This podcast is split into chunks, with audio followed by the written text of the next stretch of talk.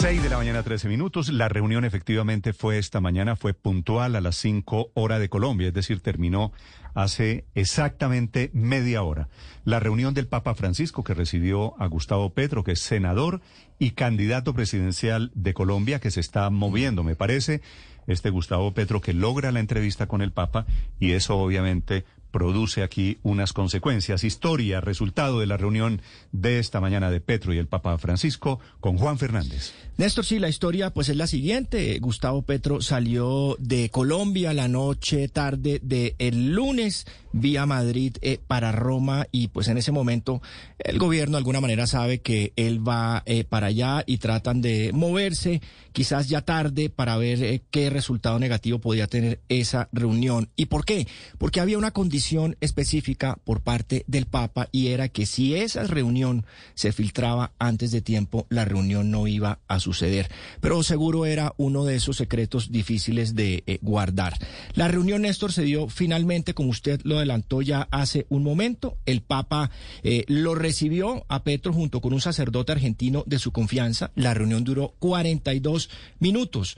Petro le entregó una hamaca grande, de esas que tienen flecos, un, chinchorro de estos guajiros grandes, eh, bonitos. Le entregó 13 discos de vinilo, algunos con música colombiana. Eh, usted sabe que el Papa los colecciona. Algunos de esos eran eh, vinilos ya viejos, con algún valor, y eso le gusta al Papa. Y también le entregó tres libros sobre la historia de Colombia y también la historia de la tierra en el país. Uno de esos libros de Jorge Orlando Melo, que usted usted lo conoce muy bien, sus libros que se titula Las razones de la guerra en Colombia.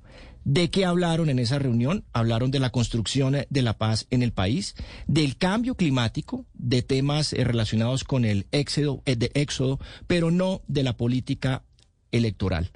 Al final de la reunión entró eh, la esposa del doctor Petro, eh, doña Verónica Alcocer, eh, muy elegante, vestida de negro para también recibir la bendición del Papa. El Papa los bendijo y le dijo que Dios lo acompañe en su cruzada.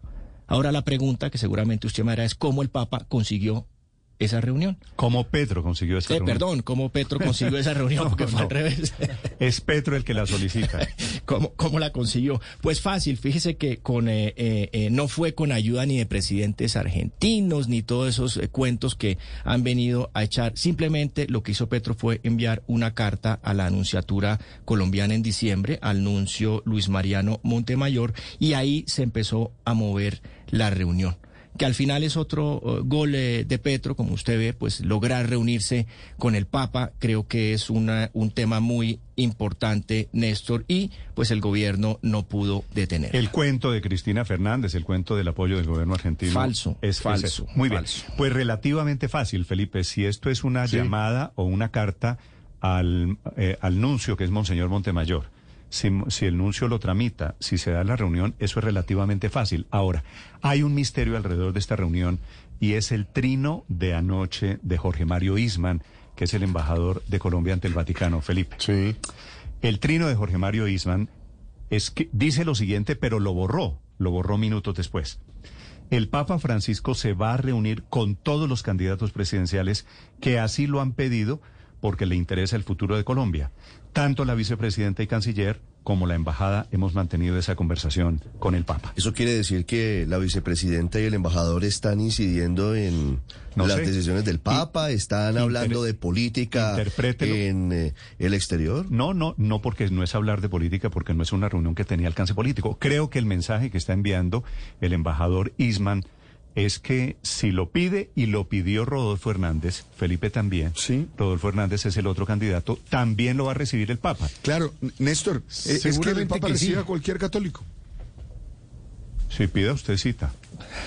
No, pero es que se puede, Felipe, eh, Néstor, eh, el Papa lo normal es que reciba a cualquier católico. Es decir, lo normal es que reciba a cualquier persona que lo solicite y haga por todo agenda, el proceso. Por agenda sabemos que es imposible que reciba a cada persona que le mande una carta al Papa. Realmente aquí juegan otros factores. Sin duda juegan otros factores. padre, para ser, para ser sincero, le dijeron, este señor puede ser el próximo presidente de Colombia y el Papa que no se mete dijo, ah, bueno, eh, recibámoslo. Ahora, seguramente le van a decir, ¿y qué hacemos con Rodolfo Hernández? Pues lo va a recibir, me imagino yo, derivado de este trino del embajador Seguramente todos se irán a, colgar, a pedir una, una reunión, pero creo que Petro pues salió adelante con esa reunión, que ahora me recuerdan que también tuvo que ver ahí eh, doña Silvia Sáenz en esa, en esa reunión con el Papa. Pero, pero al final, al final, al final, eh, eh, es la primera vez que un sumo pontífice recibe a un candidato, no a un jefe de Estado, que es diferente, por supuesto no es una, no es una visita oficial,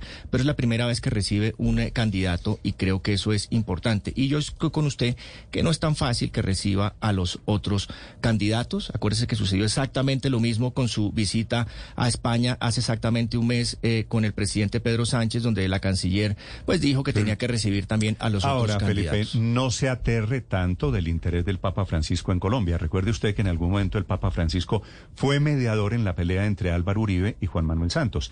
Ahora, no sirvió para nada esa gestión, pero allá fue y lo recibió. El Papa, a modo de recorderis, también pidió votar por el sí en el referendo de la paz en la época de Juan Manuel Santos. Así que el Papa perfectamente sí sabe lo que sucede en Colombia. El Papa no es ajeno a la situación política de Colombia. Pero yo intuyo que no hubo fotos porque el Papa, intuyo yo, no quiere aparecer avalando a Petro.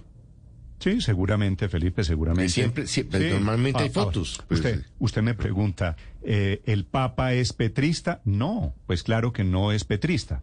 Pero, ¿y qué busca Petro con la, con la visita al Vaticano? Pues Felipe, lo mismo que buscaba con, con, el encuentro con los empresarios españoles, enviar mensajes. Por eso digo que me parece que gústenos o no Gustavo Petro, con quien he tenido diferencias profundas, pero Gustavo Petro Felipe se está moviendo y está haciendo la tarea. Así es, sin lugar a dudas. Creo que eso creo que eso eh, es un hecho. Ahora, recuerden, Néstor, también que pues hay un ala, por supuesto, dentro de la misma iglesia de derecha, y usted sabe que la derecha también pues eh, dice que hasta de, la ultraderecha, ahora, ahora, ahora el padre nos, nos, contará, pero también acuérdese que, que, hay unos señalamientos donde dicen que hasta el mismo Papa es comunista, ¿no? Y lo dice la derecha en varios lugares del mundo, incluido Colombia, así que eso creo que tiene un significado no, usted sabe, no es inocua, no es inocua esta reunión. No porque Gustavo Petro va punteando las encuestas y porque estamos hablando de un hombre profundamente carismático que además es jefe de Estado además, y es jefe de una iglesia que tiene en Colombia por lo menos sigue siendo mayoritaria. No, no, olviden Néstor que en España el, el partido Vox dice constantemente ciudadano Bergoglio no ni, siquiera lo quiere tratar de papa. Es decir, todo esto va a dar para que una ala de la iglesia de ultraderecha esté atacando al Santo Padre, esté atacando a Francisco y le saque todas sus opciones por los pobres, por los necesitados, por aquellos que están realmente requiriendo la ayuda. Ahora, yo, yo insisto que esto no tiene mucho de extraño. A mí me parece normal. El Papa atiende al que va el Papa atiende al que pide. Claro, seguramente es una cosa difícil, que hay, pero hay que hacerlo. Ahora, a mí lo que sí me preocupa es que mientras el, el candidato Petro logra estas cosas, los demás están peleando entre ellos.